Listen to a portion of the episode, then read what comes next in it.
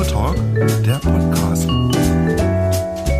Herzlich willkommen zu einer neuen Folge von Kulturtalk im Union Square und ich freue mich ganz besonders, heute Claudia Welder-Jenef grüßen zu dürfen. Hallo Claudia. Hallo, freut mich sehr, dass ich hier sein darf. Ja, gerne. Du bist 1978 in Ottweiler geboren und lebst auch dort noch. Genau. Ähm, hast äh, an der Universität des Saarlandes Musik- und Literaturwissenschaften und Phonetik studiert. Ja. Und ähm, gefühlt allen Saarländern Querflöte beigebracht. Kann das sein? ja, also ich glaube, wenn ich in Rente gehe, hat sich wahrscheinlich jeder mal irgendwie bei mir kurz oder länger aufgehalten ja. im Flötenunterricht. Ja. Den Eindruck hatte ich auch. Wie ging es bei dir los mit der Musik? Wie hat das angefangen?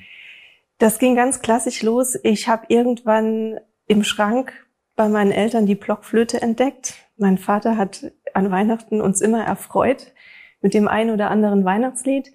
Und ich glaube, ich hatte dann zum Ziel, diese Weihnachtslieder fehlerfreier zu spielen als er, noch bevor ich in die Schule kam. Also ich habe das dann auswendig nachgespielt und ich hatte das Glück, ich hatte einen Grundschullehrer, der das wohl erkannt hat, dass man was aus mir musikalisch machen kann. Und der hat dann eine Blockflöten AG gestartet. Und so habe ich dann Noten lesen gelernt und die Karriere ging weiter. Mhm. Also der Antrieb kam von dir aus, also du wurdest nicht gezwungen, sozusagen nee, Instrument zu lernen. Äh, wurdest du auch gefördert?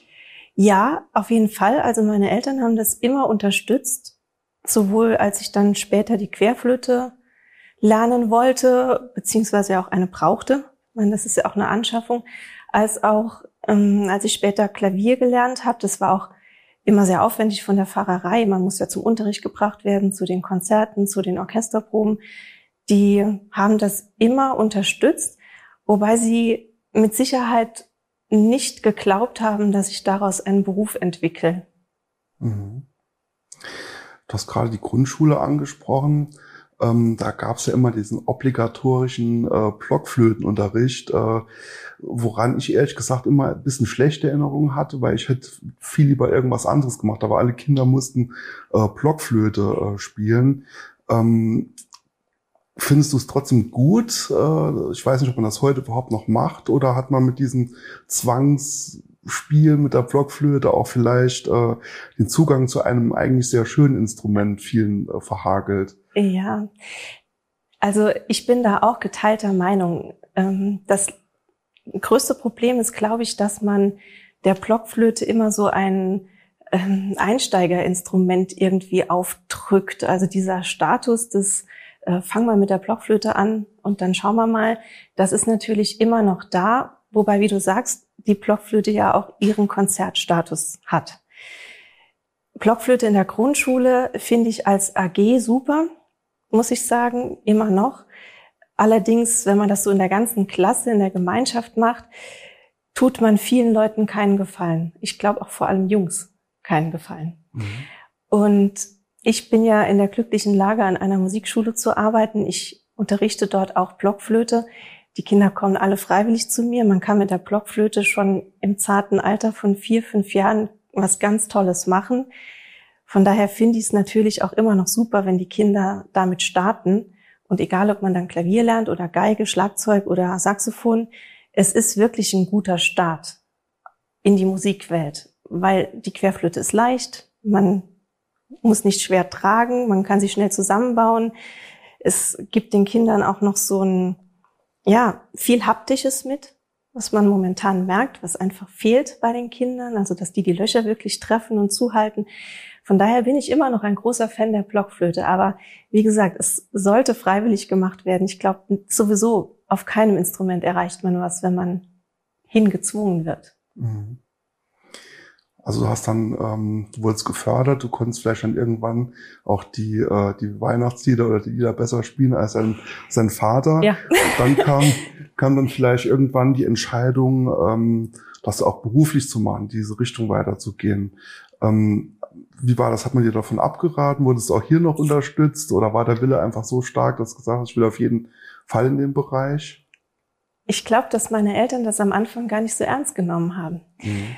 Ich ähm, lache immer noch drüber. Meine Mutter hätte definitiv gern gehabt, wenn ich auf die Bank gegangen wäre. Meine Eltern waren beide Banker.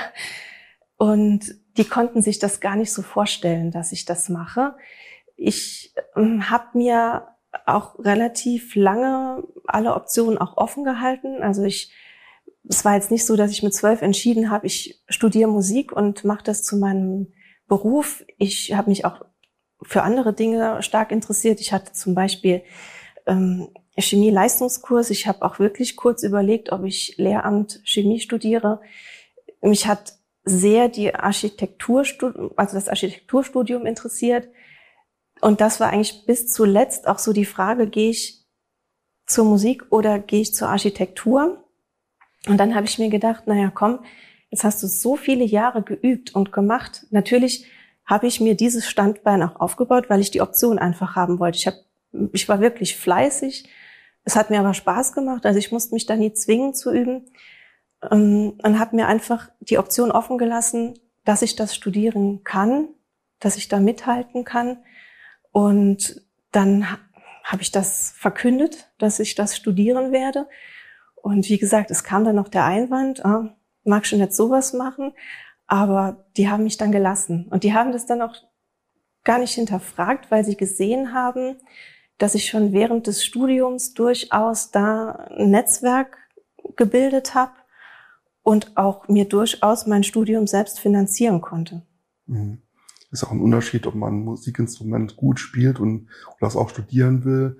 Ähm, und äh, eine Leidenschaft braucht man so oder so, äh, um genau. sowas zu machen. Genau. Mittlerweile arbeitest du als freie Mitarbeiterin bei der Deutschen Gesellschaft für Flöte. Wusste ich gar nicht, dass es sowas gibt. Was macht man da? Das habe ich mir gedacht. Ja. Das wissen die wenigsten. Ja, das, äh, das ist eigentlich eine ganz tolle Sache. Und zwar war ich vor vielen Jahren auf einem Kammermusikkurs für Profis und Studenten in Wetzlar und habe dort die Vorsitzende der Deutschen Gesellschaft für Flöte kennengelernt wir haben zusammen musiziert und ich hatte damals ein Buch schon rausgebracht über die Bach-Sonaten für Flöte. Und so sind wir irgendwie ins Gespräch gekommen. Sie hat natürlich das Buch interessiert und sie hat mir dann angeboten, die Neuerscheinungen für Flöte auf dem Notenmarkt oder auf dem CD-Markt zu rezensieren und in der Zeitschrift dann meine Meinung zu veröffentlichen. Und daraus wurde eine sehr, sehr lange Zusammenarbeit. Also ich mache das wirklich schon viele, viele Jahre. Ich würde schätzen, vielleicht 15 Jahre. Und irgendwann bin ich dann Vorstandsmitglied geworden. So ist man halt näher an der ganzen Sache noch dran, als wenn man nur seine Publikation abgibt und dann sagt, okay, das war's. So kann man noch mitreden. Wir machen Festivals für Flötisten, internationale Flötisten besuchen uns. Das war jetzt natürlich während der Corona-Zeit schwierig. Wir machen Flötentage mit Ausstellungen, mit Vorträgen, mit Workshops, Meisterkursen. Und wie gesagt, es gibt viermal im Jahr ein Magazin, das erscheint. Genau, und wir wirken und leben für die Flöte sozusagen. Ja, also dein Leben ist sehr flötenlastig. Ja. Warum gerade dieses Instrument? Ja, das ist es eigentlich schade, dass ich mich nicht mehr aktiv an den Moment erinnern kann, dass ich entschieden habe, ich lerne jetzt Querflöte und nicht Geige oder Cello oder Saxophon. Das ist ganz, ganz äh, schade. Ich weiß aber, dass ich zur Kommunion unbedingt eine Flöte haben wollte. Und wie das halt früher so war, dann gab's halt die Geldgeschenke, die wurden gesammelt und daran wiederum kann ich mich erinnern, ging ich dann mit diesem Packen irgendwann in ein Musikgeschäft in Saarbrücken und habe dort meine erste Querflöte bekommen. Die Mädels heute, die zu mir kommen und oder es sind ja auch zum Glück drei Jungs, auf die ich ganz, ganz stolz bin, die finden einfach die Flöte sehr schön als, als Instrument. Es ist Silber in den meisten Fällen. Und man hat nichts im Mund. Das ist auch für manche entscheidend. Also man hat es am Mund, aber nicht im Mund. Und man hat ein sehr, sehr freundliches Gesicht, wenn man es spielt. Man lächelt immer irgendwie so ein bisschen in die Welt. Das ist ganz anders, als wenn man jetzt zum Beispiel ein Blechblasinstrument hat, wo man einfach quasi an die Lippen führt oder Saxophon, Klarinette, Oboe, was man im Mund hat, wo man die Lippen dann um das Mundstück schließt. Bei der Querflöte ist das alles so ja, wie ein Smiley. Mhm. Also ein freundliches Instrument. Und man muss ja auch sagen, die Flöte ist sehr vielfältig einsetzbar. Die ist im Rock-Pop-Jazz-Bereich, in der Klassik, in Kammermusik, in Orchestern, in Bands. Also man kann ja damit sehr viel machen. Man muss sich nicht von Anfang an festlegen auf irgendein Genre. Mhm. In dem Bereich hast du dann noch weiter gearbeitet. Das Flötenwesen wurde ausgebaut sozusagen. Du bist äh, auch Dozentin mittlerweile ähm, und hast dann im Jahr 2000 auch eine Dirigentenausbildung gemacht. Genau. Ähm, hast seitdem auch mehrere Orchester, Kammermusik, äh, Musikensembles geleitet ähm, äh, und bist Musiklehrerin aktuell. Das, also, was sich so ein bisschen als roter Faden so durchzieht, äh, du interpretierst Musik. Hast du auch mal jemals drüber nachgedacht, äh, Musik selbst zu schreiben? Ich habe drüber nachgedacht. Ich habe auch schon das ein oder andere Arrangement gemacht. Und ich muss nur sagen, zu Musik schreiben braucht man auch die nötige Ruhe. Und ja, man muss sich einfach die Zeit nehmen. Jetzt könnte man denken, in Corona-Zeiten wäre dies möglich gewesen. Aber zum Glück war bei mir die Freizeit noch relativ gering, muss ich sagen. Ähm, ja, wenn ich jetzt mal zwei, drei Monate Zeit hätte, dann würde ich mit Sicherheit das eine oder andere machen. Ich habe jetzt witzigerweise auch gerade mit meinem Freund überlegt, ob wir ähm, ein, zwei Orchesterstücke arrangieren. Ähm, mein Freund selber schreibt Musik und ähm, da ist quasi das Team äh, perfekt. Also das, das wäre eine Möglichkeit. Aber wie gesagt, ich bin definitiv neben meiner wissenschaftlichen Säule, die ich in meinem Leben habe, also dieses musikwissenschaftliche Arbeiten, bin ich schon ein Praktiker und freue mich wahnsinnig, wenn ich jetzt bald wieder mit Menschen arbeiten kann. Also ab Montag geht die Musikschule wieder für mich los, offiziell. Oder auch die Orchesterproben endlich wieder starten. Also ich brauche auch dieses Menschliche und dieses Direkte, also dass direkt was zurückkommt und man zusammen was erarbeitet. Das finde ich halt momentan für mich noch wichtiger als das Schreiben der Musik. Das ändert sich vielleicht irgendwann. Das würde ich nicht ausschließen. Was, war das auch ausschlaggebend für die äh, Dirigentenausbildung letztendlich? Ja, wo, wobei auch bei dieser Dirigentenausbildung war es ähnlich wie bei der Querflöte. Ich weiß gar nicht mehr richtig, wie ich überhaupt da drauf kam. Und wenn man bedenkt, wie exzessiv ich das jetzt eigentlich betreibe und wie viel Zeit ich in meinem Job auch aufs Dirigieren ähm, ja Wert lege, ich bin damals vom Bund Saarländischer Musikvereine, für den ich ja auch mittlerweile die Kurse gebe, wurde ich einfach eingeladen zu so einem Dirigentenlehrgang. Und ich, ich war als Kind sehr, sagen wir mal so, ich lief in der Spur. Man, ich habe das gemacht, was ich sollte, ohne groß Primborium, ohne mich auch irgendwie total zu verausgaben. Also zum Glück musste ich nicht so viel lernen und so viel üben. Aber ich habe das gemacht, mir hat das Spaß gemacht. Und es kam eben nach meiner D3-Prüfung, das sagt wahrscheinlich vielen saarländischen Blasmusikern was, kam dann die Einladung zum Dirigentenlehrgang und ich dachte, na gut, du gingst da jetzt jedes Jahr auf den Lehrgang, dann geht's jetzt halt weiter mit dem mhm. Dirigieren. Und ähm, ja, dann ging ich zu diesem ersten Kurs und habe dann quasi mein Ding durchgezogen. Und weil ich immer alles fertig mache, was ich anfange, wusste ich natürlich, wenn ich den ersten Lehrgang mache, mache ich das die nächsten zwei Jahre auch noch bis zum Abschluss dann, bis zum letzten Lehrgang. Und ja, es, also am Anfang habe ich ja viel mit Jugendorchestern gearbeitet. Das hat mir hm, Selbstvertrauen gegeben, quasi mit Kindern zu arbeiten und dort so diese Fertigkeiten als Dirigent zu lernen. Und mittlerweile habe ich zwar auch noch ein äh, sehr, sehr großes und sehr, sehr gutes Jugendorchester, aber habe eben auch zwei Erwachsenenorchester, mit denen es tierisch Spaß macht zu arbeiten. Unter anderem den Reservisten Musikzug des Saarlandes. Man hat es eben so ein bisschen rausgehört. Ähm, musikalische Frühbildung, insbesondere das Vermitteln der Musiktheorie bei jungen Menschen scheint ja sehr wichtig zu sein. Warum fühlst du dich hier berufen? Äh, stellst du einen Mangel fest bei den jungen Menschen? Äh, wie wichtig ist Musik für Kinder? Ich glaube, es ist sehr, sehr wichtig, wobei ich nicht das Gefühl habe, dass zurzeit ein Mangel herrscht. Ich glaube, dass ähm, ganz viele Eltern auch Wert darauf legen, dass die Kinder nicht nur sportlich gefördert werden, sondern auch musikalisch, egal wohin dann die Reise geht. Also es muss ja nicht jeder Profi werden. Es ist ähm, total legitim, Musik zu seinem ersten, zweiten, dritten Hobby zu machen und sich darin einfach zu finden, auf welcher Ebene jetzt auch immer. Und von daher sehe ich einfach auch an den Zahlen, wie die Ausbildungslage in Deutschland ist, noch nicht mal ein Mangeln oder ein Problem in der Gesellschaft, dass das ähm, zu wenig gemacht wird. Es wird in manchen Dingen einfach zu wenig gefördert auf anderer Ebene oder zu wenig wertgeschätzt, das schon.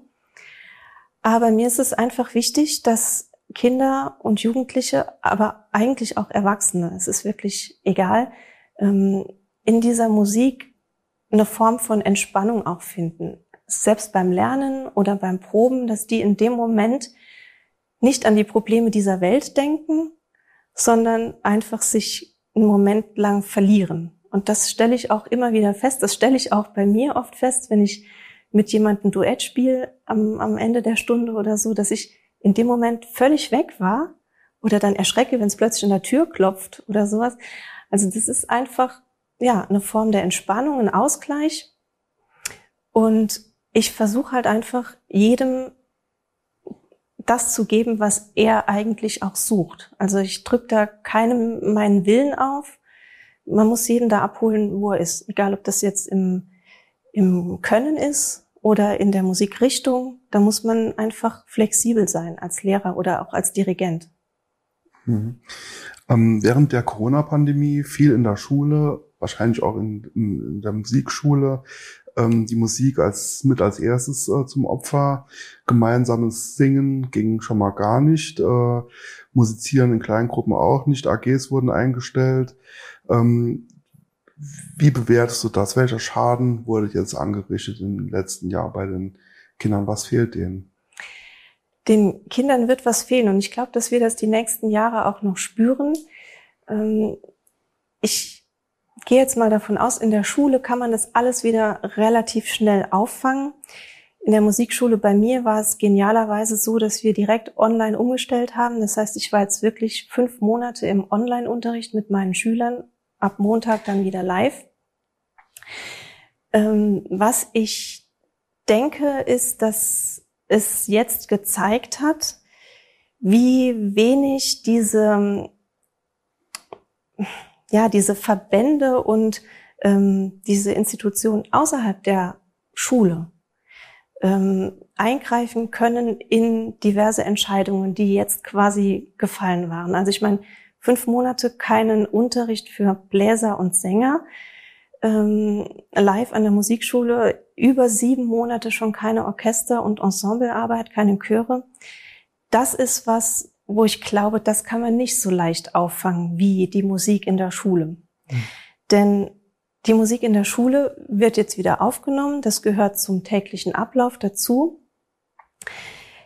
Das Hobbymusik außerhalb der Schule, ob das jetzt in einem Kinderchor ist oder ob das in einem Orchester ist oder in Bands, das wird sehr schwer sein, da nochmal anzuknüpfen. Denn ich glaube, dass die Welt ähm, ja so ein bisschen lahmgelegt wurde generell, also auch die Menschen in verschiedener Hinsicht, nicht nur jetzt im, im Musikbusiness, sondern es, ja, es hat sich so eine Trägheit eingeschlichen, so, so eine Bequemlichkeit. Oh, ähm, ist ja eigentlich ganz schön, ähm, freitagsabend sich auf die Couch zu setzen, anstatt vielleicht in die Orchesterprobe zu gehen oder sich sonntags morgens mit Freunden zu treffen, statt zu einem Auftritt zu fahren. Ähm, ich glaube auch, dass viele ältere Menschen jetzt so ein bisschen den Absprung für sich gefunden haben, aus einem Chor oder aus einem Orchester zu gehen, was ja ein sehr schwerer Schritt ist, stelle ich mir vor, für jemand im fortgeschrittenen Alter ähm, aufzuhören. Das sieht man ja immer wieder. Jetzt wurden sie gezwungen, wie über sieben Monate. Oder manche Orchester, ich kenne Orchester, die haben wirklich jetzt seit fast anderthalb Jahren äh, nicht geprobt. das wird ähm, uns ein Stück weit ja, begleiten, in Anführungszeichen. Bei den Kindern, Jugendlichen, ich ähm, hoffe, es wird nicht zu stark der Fall sein, aber kann ich mir vorstellen, dass die einfach auch schulisch jetzt ein bisschen gestresst werden. Und zwar nicht nur jetzt bis zu den Sommerferien, sondern auch im nächsten Schuljahr, vielleicht sogar noch im übernächsten, dass sie vielleicht einfach weniger Freizeit haben. Also das könnte schon der Fall sein. Das, also es hat mit Sicherheit Auswirkungen in dieser Hinsicht. Auf der anderen Seite haben vielleicht auch einige gemerkt, wie wichtig ihnen eigentlich dieses Hobby ist, weil sie es gerade nicht hatten oder weil sie es nicht durften und wie sehr sie es vermissen, mit anderen Menschen was zusammen zu machen. Und dass man vielleicht sich überlegt, geht man jetzt in die nächste Probe oder äh, schwänzt man sie oder weil das Meerschwein Geburtstag hat oder so. Und das, da gibt es mit Sicherheit auch Menschen, die das so sehen und die denken, komm, ich hatte das jetzt so lange nicht und es kann ganz schnell vorbei sein und wieder zum Lockdown kommen aus unterschiedlichsten Gründen, dass man sich da wieder mehr engagiert. Also es gibt so zwei ja, Gegenpole, glaube mhm. ich, mit denen wir jetzt die nächsten, ich will nicht sagen Monate, ich glaube es sind Jahre zu arbeiten haben. Und dann ist natürlich der Fall, dass gerade in der Ausbildung ja auch ähm, ein, zwei Generationen momentan, das ist so ähnlich wie bei Schwimmkursen, habe ich gehört, in DLRG ist jetzt auch so ein Stau, mhm. ähm, dass da einfach auch ein, zwei Jahrgänge fehlen in der Ausbildung, die man jetzt aufholen muss. Ja, im Sport ist ja auch ähnlich. Ja, genau. Äh, da steigen viele Kinder, Menschen aus auf der Strecke. Ja. Ähm, habt ihr Nachwuchssorgen in eurem Bereich? Ich zum Glück nicht, muss ich sagen. Es gibt Kollegen, die haben Nachwuchssorgen, egal ob an der Musikschule oder auch im Orchester, im Chorbereich. Bei mir ist es noch nicht angekommen zum Glück. Also bei mir ist eigentlich immer die Zahl gleich geblieben. Aber man muss einfach auch aktiv was dafür tun. Also ich sage auch immer, das fällt einem auch nicht in den Schoß. Man muss sich schon für den Nachwuchs einsetzen und sich kümmern und ähm, ja, einiges an Freizeit auch da rein stecken. Mhm. Ähm, wenn ich es richtig gesehen habe, ist äh, im Zuge oder davor oder zumindest mal währenddessen, ähm, während der Pandemie, äh, ein neues Buch von dir erschienen, Notabene, ähm, mit dem man vielleicht so ein bisschen den, diesen Mangel auffangen konnte. Worum geht es in dem Buch? Das ist ein Musiktheoriebuch für Kinder. Und zwar ist es wirklich so, es war ein guter Zeitpunkt. Also zum einen hatte ich halt jetzt wirklich dann ein bisschen mehr Zeit, das Ganze auch final auf den Weg zu bringen, ähm, was die editorische Seite angeht. Ähm, dann war es natürlich so, dass man ja eine Zeit lang nicht spielen durfte, dass die Musiklehrer auch einfach andere Wege finden mussten, um die Zeit zu überbrücken. Das war im letzten Jahr zum Glück nicht ganz so lange wie in diesem Jahr. Das heißt, man konnte eben einfach mal anstatt einer Jugendorchesterprobe oder einem Jugendchorprobe sagen, okay, wir machen jetzt mal ein, zwei, drei Einheiten Musiktheorie, was ja immer so ein bisschen, oh Gott, Theorie, so ja eine Hemmschwelle ist eigentlich für Kinder, für Jugendliche, für Erwachsene übrigens auch noch. Und ich bin aber der Meinung, dass diese Hemmschwelle nur aufgebaut wird oder wurde, weil der Ansatz der falsche war. Das wurde vielleicht so ein bisschen verstaubt rübergebracht. So, manche Pädagogen ähm, machen das total kompliziert. Manche haben es früher selbst nicht gern gemacht an der Uni und vermitteln das auch nicht so mit der nötigen Motivation. Und notabene vermittelt das einfach ganz anschaulich. Selbst schon bei einer Tonleiter mit Ganz- und Halbtonschritten sieht man, dass die Leitersprossen weiter und enger auseinander sind. Ähm, das Thema der enharmonischen Verwechslung, ein Buch mit sieben Siegeln für die meisten Musiker und Menschen sowieso, wird einfach veranschaulicht, so dass man es versteht, dass man es begreift. Und ich finde, wenn man die Musiktheorie begreift, dann macht es auch das praktische Spielen wesentlich einfacher. Also man soll sich davor nicht scheuen, mit Tonleitern und Dreiklängen und solchen Dingen in Kontakt zu treten das war eigentlich mein Ansatz. Also ich hätte noch Band 2, 3, 4 in der Pipeline, aber wie gesagt, dafür müsste ich jetzt einfach mehr Zeit haben, nochmal, um das rauszugeben.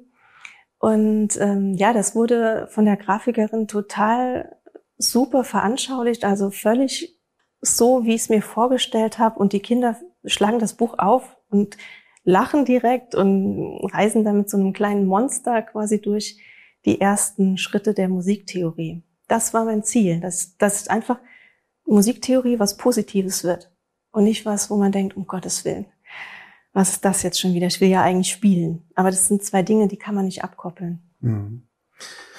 Eventuell habt ihr äh, während der äh, Pandemie auch Online-Unterricht gemacht. Äh, wie hat das funktioniert? Weil gerade beim Flötenspiel geht es ja auch viel um Luft, äh, Zwischentöne, die vielleicht auch Bestandteil ja. der Interpretation sind. ja, ja. War das überhaupt möglich? Oder? Ja, darüber könnten wir jetzt bis heute Abend reden. Das, das war ganz spannend. Also ich habe gerade die Woche eine Mama in der Leitung kurz gehabt und habe gesagt, wenn man mir das vor zwei Jahren erzählt hätte, dass ich das jetzt fünf Monate mache, dann hätte ich nur gelacht und hätte gesagt, ja klar. ähm, das geht wirklich bis zu einem gewissen Grad überraschend gut, muss ich sagen. Jetzt der kleine Nachteil ist, dass ich Querflöte im Hauptfach habe. Da denken manche Programme, ich wäre Wind, weil das, der Ton entsteht ja quasi, indem ich über die Querflöte puste. Das heißt, das Programm denkt, ich wäre Wind und bin ein Störgeräusch und filtert natürlich den Ton runter. Ständig. Das ist ein Problem gewesen. Natürlich ein zweites Problem. Diese Intonation, Luftführung, Stütze und so, das kann man bei manchen Programmen noch relativ gut hören. Bei manchen Programmen wird es sehr schwierig. Und enorm schwierig wird es natürlich, wenn man das mit 15, 18 Schülern am Tag macht. Also das ist einfach sehr anstrengend für den Lehrer. Der Schüler, der macht das eine Stunde lang oder 45 Minuten lang. Der Lehrer macht das am Tag x Mal. Das ist halt anstrengend. Auf der anderen Seite muss ich an der Stelle meine lieben Schüler loben und grüßen. Das haben die alle, egal in welchem Alter und egal in welchem Stadium die gerade waren. Ähm, super gelöst. Also die waren extrem fleißig. Da hat nicht einer gesagt, oh, ich habe heute keine Lust oder komm, wir lassen es ausfallen. Die waren alle am Start, wirklich komplett. Meine ganze Klasse hat da mitgemacht. Und die haben in der Zeit auch wahnsinnig viel gelernt. Also man muss halt den Schwerpunkt in dem Moment anders setzen. Meine Schüler sind gewohnt, sehr viel miteinander zu spielen, weil ich einfach denke, das ist ein Instrument, das ist gemacht, um die Gemeinschaft zu fühlen. Das haben sie natürlich jetzt gespürt. Das fehlt ihnen unglaublich. Also die freuen sich jetzt echt auf nächste Woche. Die haben mir auch geschrieben schon WhatsApp-Nachrichten und Mails, wie sehr sie sich freuen, mich dann wieder live zu haben. Ich habe auch alle Etüden und Fingerübungen gestrichen für nächste Woche. Wir werden nur Duette spielen. Aber man kann rhythmisch unheimlich viel machen über Online-Unterricht. Man kann technisch unheimlich viel machen. Und es gibt ja heutzutage auch zum Glück neue Methoden, wie jetzt zum Beispiel Play-Along-CDs, wo die Begleitung aufgenommen ist und so weiter was man den Kindern mit an die Hand geben kann. Oder was heißt, ich habe ja nicht nur Kinder, ich habe auch viele große Kinder und Erwachsene, ähm, womit die einfach gut arbeiten können. Also ich habe einfach versucht, das mit denen zu machen, was Sinn macht. Dass das nicht nur so eine bloße Beschäftigungsmaßnahme ist. Wobei man am Anfang ja gedacht hat, das geht jetzt vier Wochen, sechs Wochen und dann geht's wieder weiter. Dass das jetzt so lange war, ähm, konnte man am Anfang nicht abschätzen. Aber langsam jetzt so ähm, merkt man, man muss wieder live kommen. Das ist ganz, ganz wichtig. Aber ich hoffe, aus meiner Sicht jedenfalls kann ich das sagen, ich hoffe, meine Schüler sehen das auch so, dass die letzten Wochen für sie auch sehr fruchtbar waren, dass die da wirklich viel mitgenommen haben und ähm, ja, wie gesagt, die haben alles super mitgemacht. Hm, gut, also aus einer Notlösung eine Tugend gemacht. Ja, ja, ja. Ähm, haben eben gesagt, du bist auch Autorin und hast auch kurz angesprochen, du hattest 2009 Buch geschrieben, die Flötensonaten von Johann Sebastian Bach. Bach kenne ich jetzt eher von Orgeln her ähm, und ist auch kein leichter Stoff, aber wenn du jetzt jemandem empfehlen würdest, äh, der gerne in die Querflötenwelt eintauchen möchte, was willst du da an Empfehlungen aussprechen? Ja, der muss nicht unbedingt direkt mein Buch lesen. Mein Buch ist immer dann interessant, wenn man so eine Bach-Sonate auch wirklich spielt. Das ist für den Flötisten so das Ding des Barocks. Also das, mhm. es ist für uns eine unglaublich wichtige Gattung, natürlich neben Telemann und Händel und so weiter. Aber die Flötensonaten von Bach, das ist schon so ein Meilenstein für uns Flötisten. Und wenn dann einer meiner Schüler so seine erste Bach-Sonate spielt, dann ist es doch eigentlich auch ganz interessant, diese Entstehungsgeschichte überhaupt mal zu hinterfragen und auch die Rolle der Querflöte zu dieser Zeit einfach nachzuspüren. Ich meine, das ist ja für ein Kind heutzutage schon ganz schön weit weg.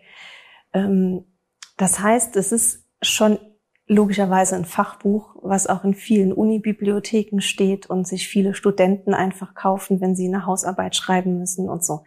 Ähm, wahrscheinlich haben es einige Freunde und Bekannte von mir gelesen aus Solidarität, weil sie dachten, komm, ähm, das kaufe ich mir. Aber wie gesagt, es ist eher ein Fachbuch, also für fortgeschrittenere Flötisten. Mhm. Also die, die anfangen, Querflöte zu lernen, die können sich dann eher das Notabene-Buch mal kaufen, egal in welchem Alter sie sind. Mhm. Auch äh, Erwachsene werden das ganz süß finden. Aber die Querflöte finden natürlich nicht nur in der Klassik, sondern auch in Rockpop und. Auf jeden Fall, auf jeden Fall, ja. Ja. Ähm, Jetzt wissen wir schon, dass du dich sehr gut äh, beim Thema Flöte auskennst, aber auch beim Thema Whisky. Vielleicht hast du da noch einen Tipp äh, für Einsteiger. Du bist da sehr fit. Ja, für, für Einsteiger. Der Valentines, den habe ich immer da. Den kriegt bei mir so der, der kommt und sagt, hm, Whisky ist eigentlich nicht so meins. ähm, dann kommt so was ganz Sanftes.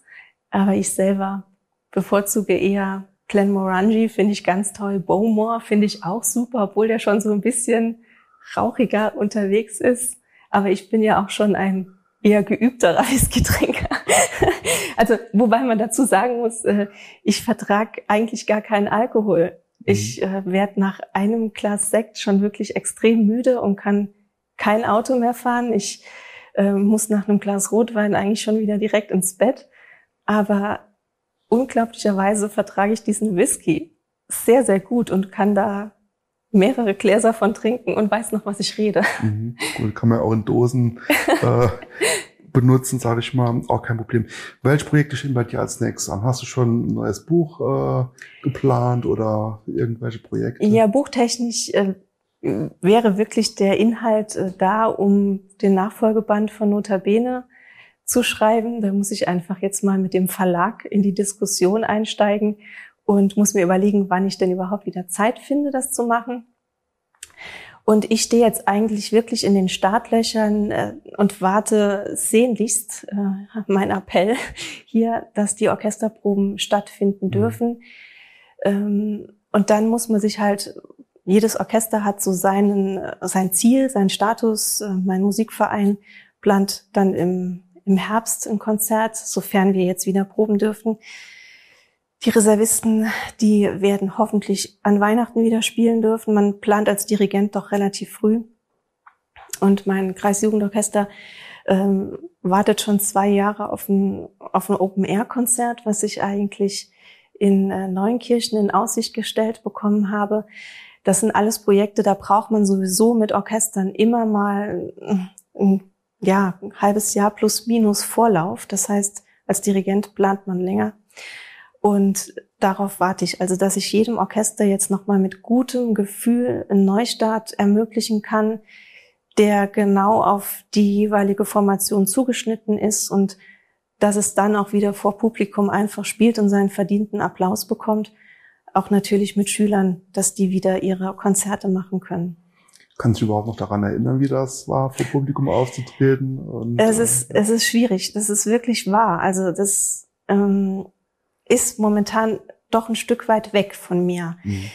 Äh, und das ist ein bisschen schade, weil ich mich noch gut erinnern kann, dass es vor diesem Corona-Mist super lief. Egal bei jedem, bei jedem Orchester einfach. Ähm, es lief auch zwischendurch noch super. Also ich hatte auch zum Glück Möglichkeiten in der Phase der Öffnung einiges zu machen. Entweder Outdoor oder eben mit beschränkter Zuschauerzahl. Mit dem Kreisjugendorchester hatten wir gerade den äh, deutschen äh, Jugendorchesterpreis gewonnen, der Jeunesse Musicale. Also wir waren quasi auf einem Hoch. Wir hatten 15-jähriges Jubiläum. Das Konzert musste verschoben werden. Wir konnten es zum Glück dann nachholen. Natürlich anstatt mit 900 Zuschauern, die mittlerweile unsere Konzerte besuchen, nur mit 200, 300. Ähm, der Reservisten-Musikzug, der neue Stern am Reservisten-Musikzug Himmel in Deutschland, war quasi nochmal aus dem Tief raus wirklich ähm, hochgekommen. Ich hoffe, dass wir da einfach anknüpfen können.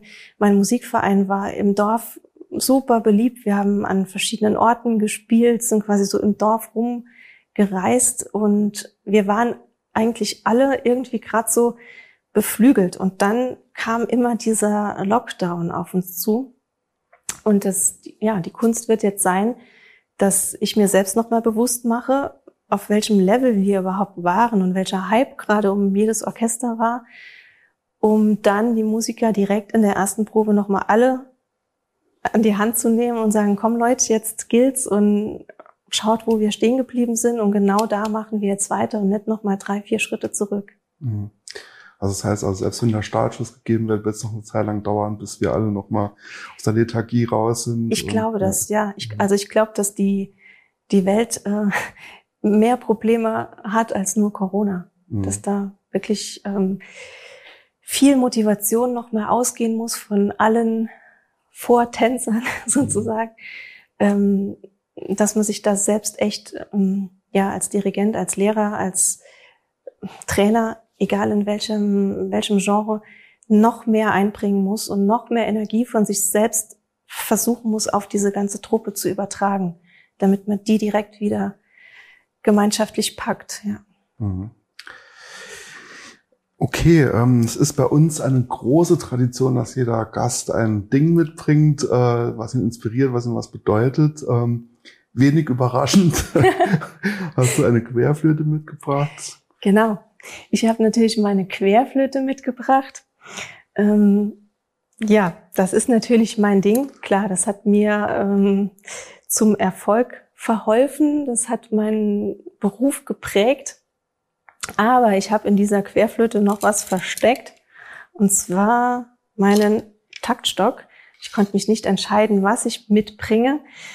Denn ja, wie wir jetzt schon im Gespräch eigentlich angesprochen haben, ich habe so drei Säulen meines Wirkens. Ich hätte eigentlich noch einen Dauerschreiber mitbringen müssen, weil meine musikwissenschaftlichen Arbeiten mache ich alle noch handschriftlich und tippe sie nachher in den Computer ein.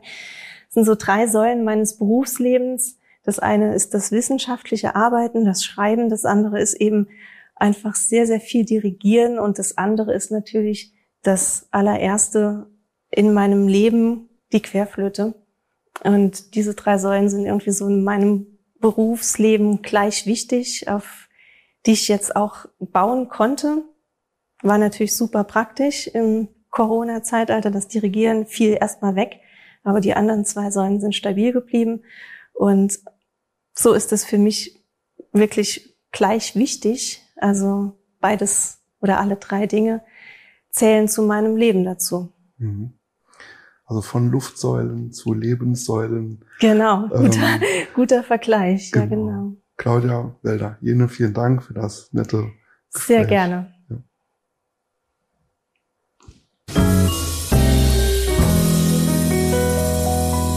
Das war der Kulturtalk. Diese Folge gibt es auch zum Ansehen auf YouTube. Wir hören uns nächsten Mittwoch wieder zu einer neuen Folge.